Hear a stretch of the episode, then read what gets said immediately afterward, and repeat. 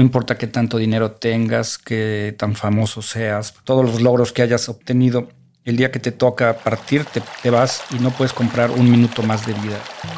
Luis Bernardo García Casas desde Canadá y Bianca Jara Murrieta desde México nos enseñan a aprender a fluir como una gota de agua. En este episodio aprenderemos las herramientas correctas y efectivas para llevar al éxito el proceso de cambio. Comenzaremos con el cambio de enfoque y la importancia del tiempo para poder implementar las nuevas acciones que nos llevarán a ser esa nueva persona que queremos. Bianca estudió ingeniería, pero su vocación es la salud. Varios eventos que sucedieron en la vida de Bianca la llevaron a descubrir su pasión por la medicina cuántica la cual ayuda a que el cuerpo sane por sí mismo. Sus 15 años de experiencia como terapeuta en esta disciplina, como también su pasión por la salud integral, acompañados por el éxito de Luis en su proceso de cambio, nos llevará a pensar en qué es lo mejor para nuestras vidas y que los acontecimientos no deseables pueden ser un trampolín para lograr la plenitud con la vida y con nosotros mismos. Aquí comienza la gota de agua. Hola, hola Luis, ¿cómo estás? Ya ahora para empezar nuestro episodio número 5. Pues aquí muy bien también, ya después de una semana. Qué rápido se va el tiempo, Carlos. Sí, rapidísimo rapidísimo, pero mira, este siempre me emociona esta parte cuando vamos a empezar a hablar de nuestro siguiente episodio porque como siempre tenemos muchas cosas bien interesantes que compartir. Así es. sí, y nos quedamos, eh, mira, la vez pasada pues hablábamos, ¿no? De, de pues este proceso tan importante de las etapas del cambio.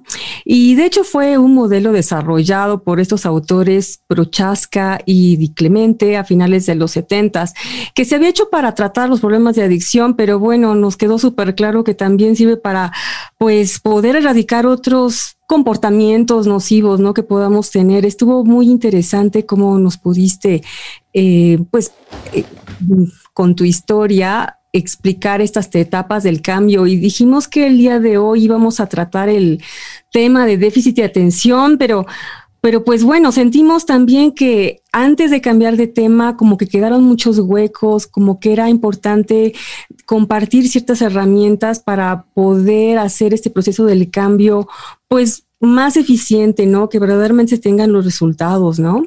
Así es. Eh, se nos quedaron algunas, algunos huecos ahí para recomendar qué hacer con el día a día para poder ir mejorando.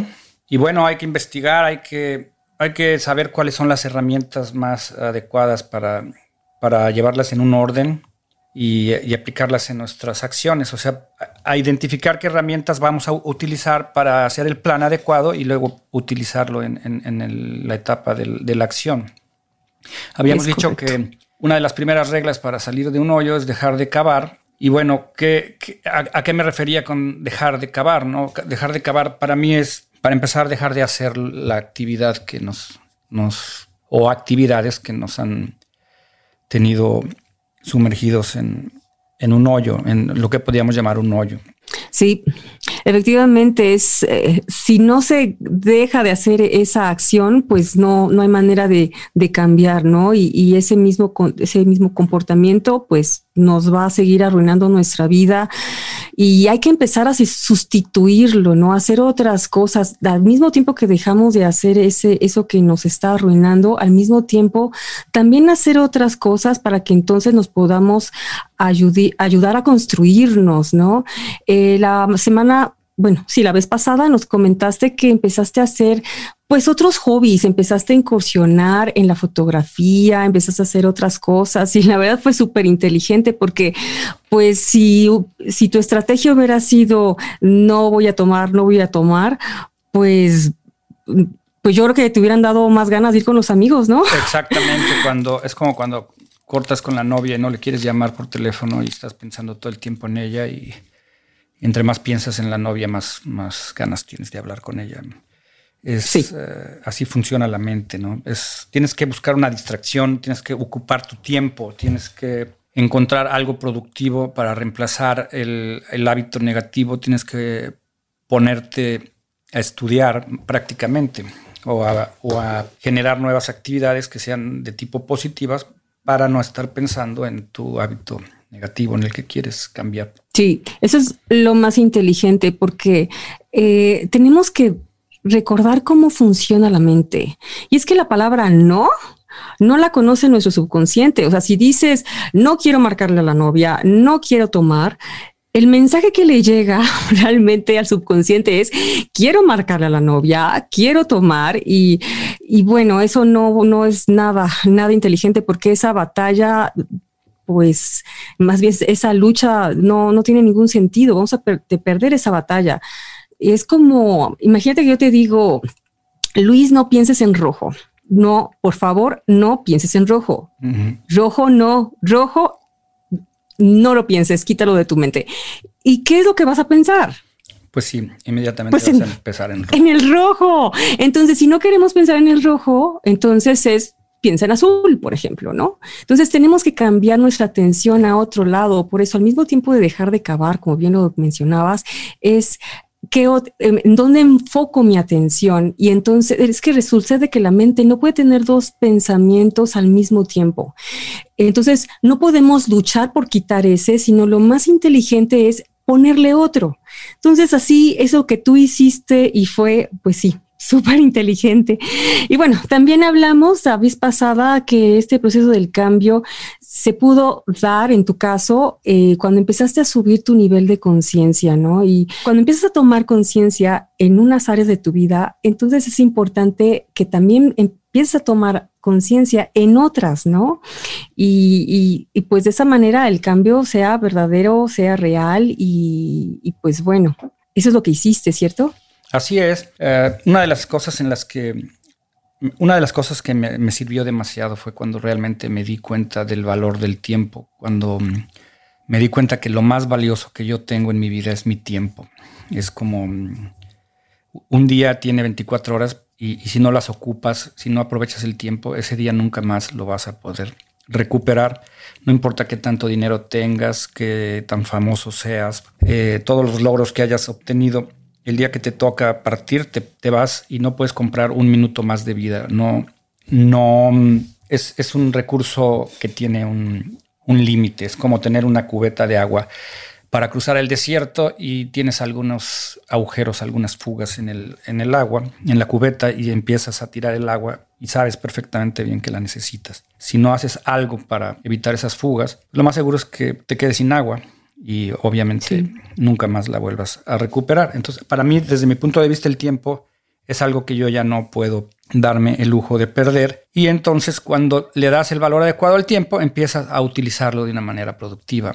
Lo, lo, ocupas, no lo, no lo desperdicias. Tan cierto, totalmente de acuerdo, Luis. El tiempo es nuestro primer recurso no es renovable y bueno, cuando se entra en esta conciencia, como bien lo acabas de decir, te das el, no te puedes dar el lujo de perder un minuto, ¿no? Es como decir, a ver, em, a ver, esto que voy a hacer realmente me va a llevar a donde yo quiero. Si no es así, es obviamente va a ser tiempo perdido que no lo vas a recuperar y después va a venir un sentimiento de culpa inevitable, ¿no? Ya cuando, porque cuando estás en la inconsciencia, pues hay como que no pasa nada, ¿no? Pero cuando ya entraste en este proceso del cambio, cuando cada vez tienes mayor nivel de conciencia, entonces ves que a ver, me, es como el ejemplo que pusiste, a ver, no puedo desperdiciar una sola gota. De esto depende mi vida, ¿no? Que pueda pues seguir viviendo. Hay un ejemplo, dicen que el millonario y el mendigo tienen las mismas horas en un día. La única diferencia entre los dos es cómo utilizan su tiempo.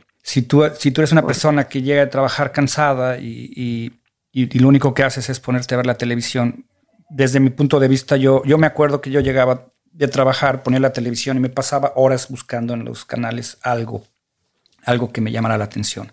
Pero pasaba más tiempo buscando algo en la televisión cambiándole a la televisión hasta que encontrara algo. Ese es tiempo perdido, ese es tiempo que no, que no te deja nada. O cuántas veces estás viendo un programa y, te ponen el comercial en el programa y te quedas ahí sentado viendo lo que te están vendiendo, que no es nada productivo. Y, ahí, y, no te das cuenta que estás desperdiciando el recurso más valioso que tienes. Entonces, si, si, si haces conciencia, que es precisamente de lo que se trata este podcast, de despertar un poquito las conciencias y empezar a, a, tratar de ayudar a la gente a que actúen de una manera más consciente, más inteligente. Entonces, si tú ocupas tu tiempo, en vez de estar viendo la tele o estar buscando algo que hacer y, te pones a leer, si buscas un libro de algo que, te llama la atención, algo que quieres aprender, pues es muy probable que empieces a incrementar tu, conocimiento y, tu criterio y, vayas adquiriendo otras herramientas. En este caso, bueno, yo, yo me puse a leer sobre las herramientas que necesitaba adquirir para el cambio. Es que fue precisamente eso. Eh, por un lado, dejaste de cavar en el hoyo y por el otro lado es qué acciones tomó. Entonces, otra de las acciones que estabas haciendo, comportamientos que no eran pues muy saludables, es estar en la televisión porque no te dejaba nada. Además, bueno, la televisión también nos, eh, nos educa, yo diría que nos maleduca. Y en, en vez de estar metiéndole algo positivo a nuestro cerebro, es todo lo contrario. Entonces, tú dejaste no nada más la bebida, sino dejaste de hacer otras cosas cosas como cosas que no te llevaban a ningún lado, como estarle cambiando, ¿no? De, canal ahí a la televisión. Y entonces eh, sustituiste esas acciones que no te llevaban a ningún lado por otras como el aprender, como el empezar a investigar, a ver qué, qué herramientas hay para entonces yo seguir mejorándome, ¿no? Fue buenísimo, fue buenísimo eso.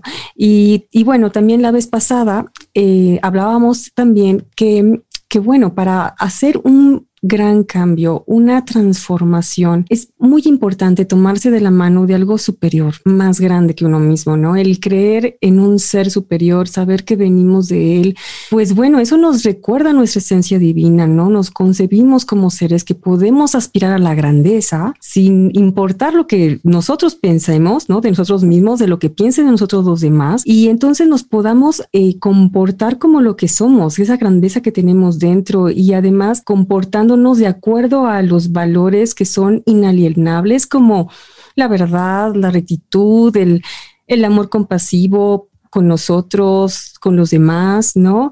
Entonces, eh, eso es lo que comentaba la vez pasada y entonces empezaste a cambiar pues tus creencias, ¿no? La vez pasada hablabas de las creencias limitantes. Pues sí, muchas veces, o más bien, siempre que nos desarrollamos en un núcleo social, empezamos a tener normas nos indican lo que podemos y lo que no podemos hacer.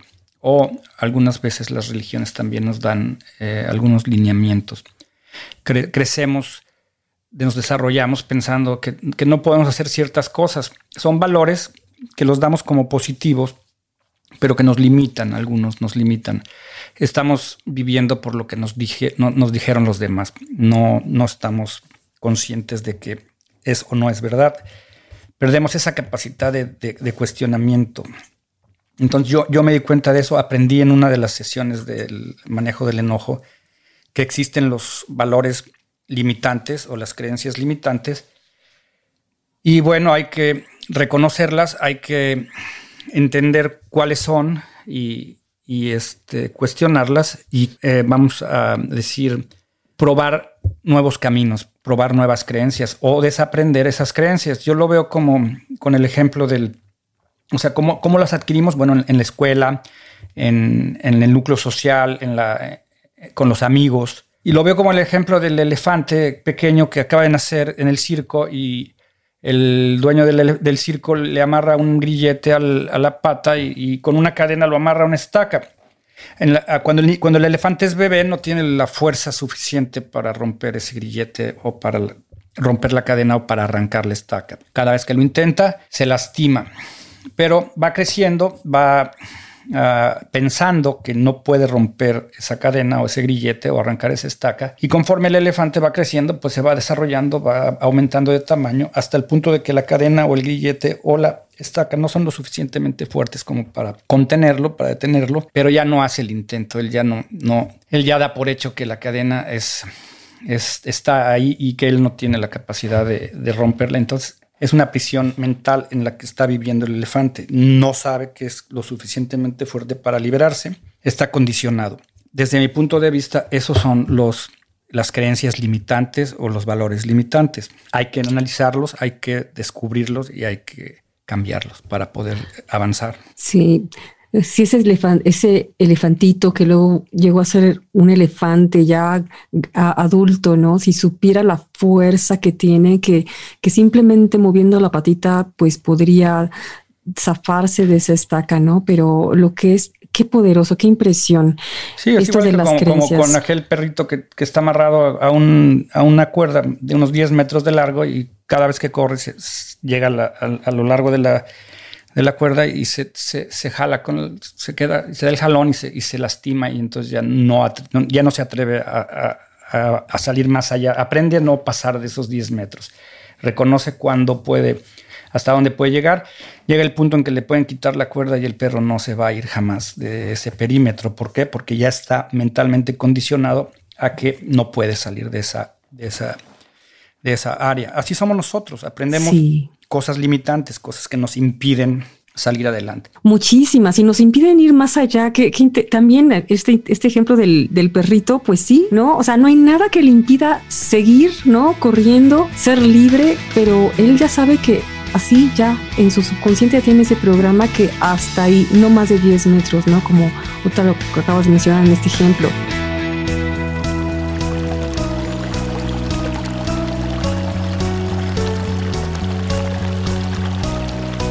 El cómo nos concebimos, lo que pensamos de nosotros mismos es precisamente en lo que nos transformamos. Eso, eso nos pasa a todos, ¿no? Y, y es que todo surge de un pensamiento, ¿no? El poder mental es incalculable, ¿no crees? Totalmente, yo pienso que somos lo que pensamos y como dice Confucio, que si un hombre piensa que sí puede y el otro piensa que no puede, los dos tienen la razón. Es lo que somos lo que pensamos. Si piensas que eres una persona capaz, si piensas que puedes eh, salir adelante, lo puedes hacer. Pero si piensas que eres una persona incapaz o que eres un ignorante o que no tienes opciones, todas esas maneras de pensar son eh, condicionantes. Si empezamos a reemplazar los pensamientos negativos por pensamientos positivos, podemos revertir la historia.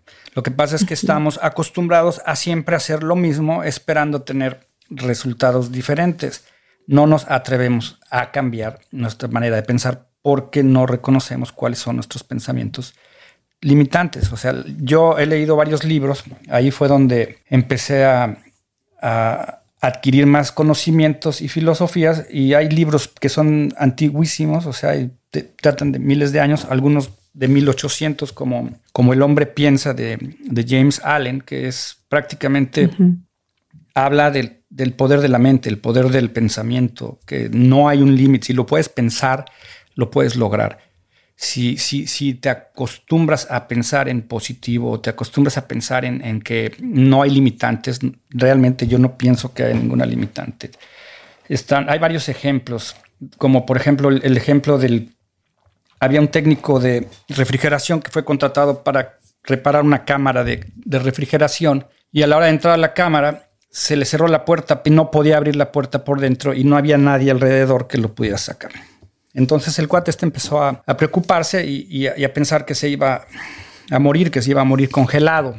Y así pasaron varias horas. Pasaron las horas y hasta que alguien llegó y abrió la cámara y se encontraron al hombre muerto. Efectivamente se murió. Pero lo curioso del caso era que no hacía frío, la cámara no estaba trabajando, estaba descompuesta, la temperatura era la temperatura ambiente y había suficientemente aire en el ambiente para sostenerlo con vida. Prácticamente el hombre se convenció de que iba a morir y se murió. Eso fue lo que pasó. Ese es el poder de la mente, ese es el poder de los pensamientos. Hay otro, hay otro ejemplo más o menos parecido pero que es al contrario.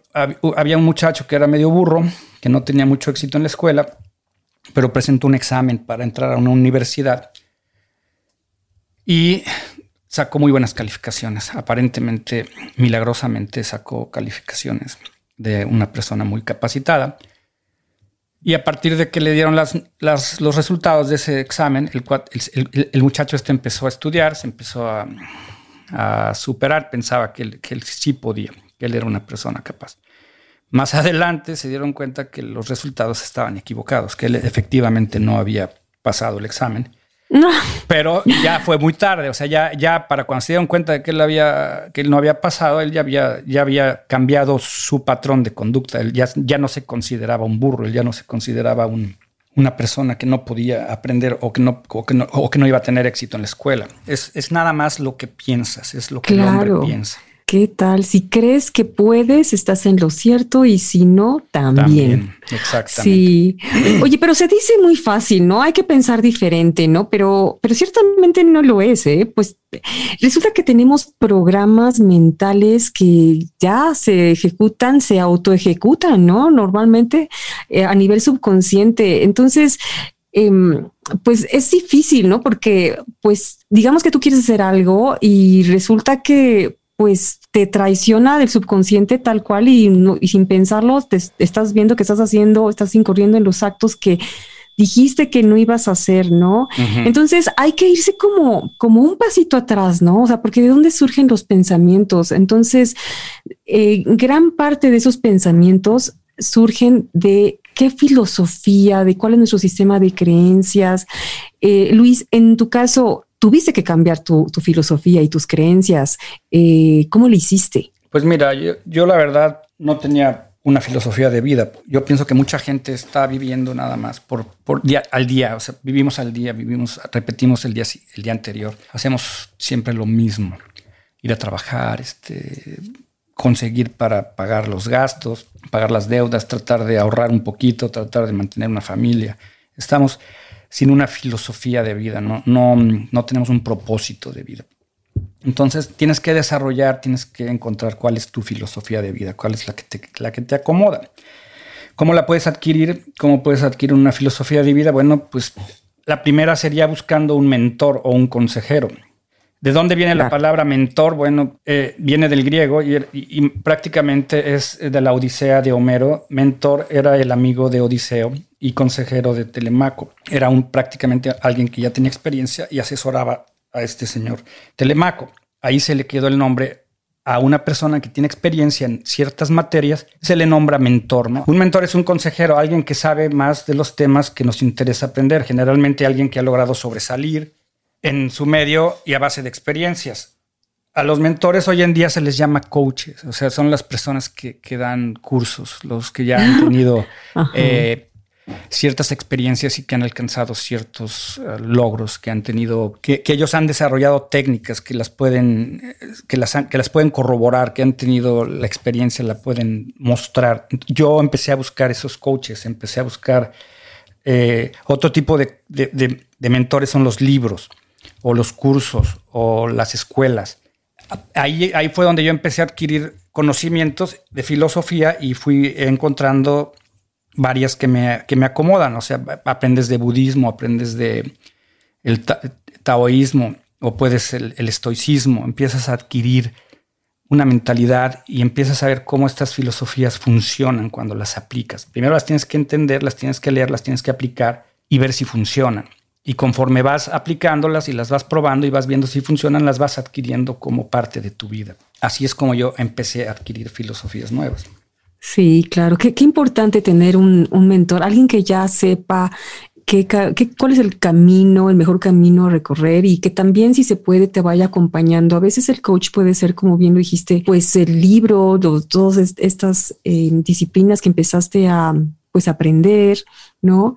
Sí, fue, fue muy, muy bueno. Es, importante porque, insisto, nadie nace sabiéndolo todo y qué importante podernos valer de la experiencia de una persona que sí sabe para que nos lleve ese camino que queremos, ¿no?